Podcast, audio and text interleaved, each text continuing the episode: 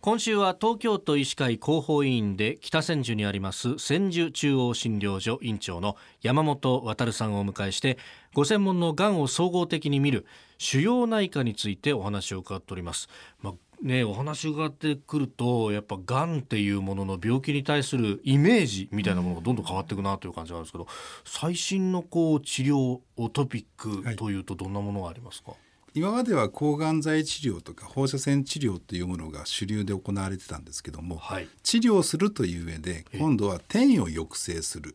増殖を少しでも低下させる。細胞が壊れやすくするっていうような因子がだんだん見つかってきてるんです。がんの中には。そ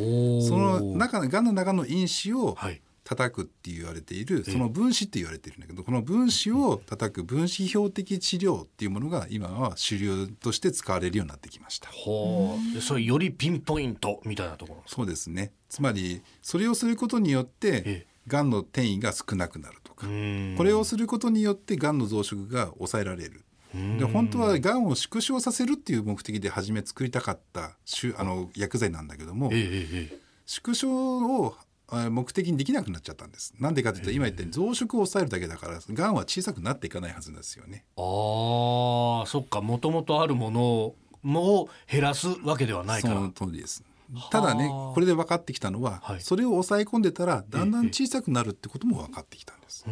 ただ抗がん剤みたいに4週間とか5週間で小さくなるっていうんじゃなくて、はい、3か月6か月ってかけてだんだん小さくなっていくっていうことになります。長いスパンで。その通りですね。えそうするとじゃあお薬飲み続けなきゃならないとかそういうことなんですか？そういうことです。じゃあ注射でもしやり続けなきゃいけない。飲み薬も飲み続けない。でもその分、はい、長く生き入れてるわけです。ああそっかそっかそっかそっかそっか、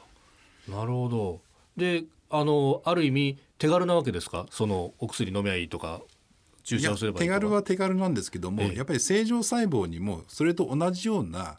因子を持っている場所もあって、はい、そういうところはやはり出てきます、うん、例えば見た目であったとすると皮疹が出やすくなったりとか。ああシミみたいなものですか、はい、腸管の方の吸収が急に悪くなって下痢をしやすくなっちゃったりとか。あそういうような現象がたまに起こってきます。ただ起こってきちゃうとやっぱりお薬でずっと入れ込んでるからなかなか治ってこない。んですね、はい、あなるほど。それが大きなリスクになっていきます。うん。あと最近ですとオプジーボっていうね名前もよく聞きますけれど、これちょっとよく聞くけれど今一つ理解してなくて。だから金額ばっかりがね報道されたりなんかするじゃないですか、はい、もうむっちゃ高い薬って、はい、これどういう薬なんですか？オプジーボっていうのはこれ今まで免疫療法っていうのがあって、はい、免疫療法もあの行っても行ってもなかなか効果がなかったんです。でこのオプジーボを開発した京都大学の本庶佑先生がその中である印象を見つけたんです。何かというと免疫治療したいんだけどもその免疫を働かせるのをブロックしてるやつがいるんだと。邪魔するやつがいるんですか？それを叩いてあげれば効きやすくなるんだろうって話だったんです、はい、でそれを開発して作ったのがこのオプジーボというものになります。あそうなんですか、はい、つまり免疫が働いてその細胞を壊しにいってくれるっていうお薬になります。今までは免疫力を上げれば、はい、がんはなんとか抑えられるんだろうと考えられたけども結局抑えられなかった、はい、でもこのオプシーボは基本的にはそういうふうに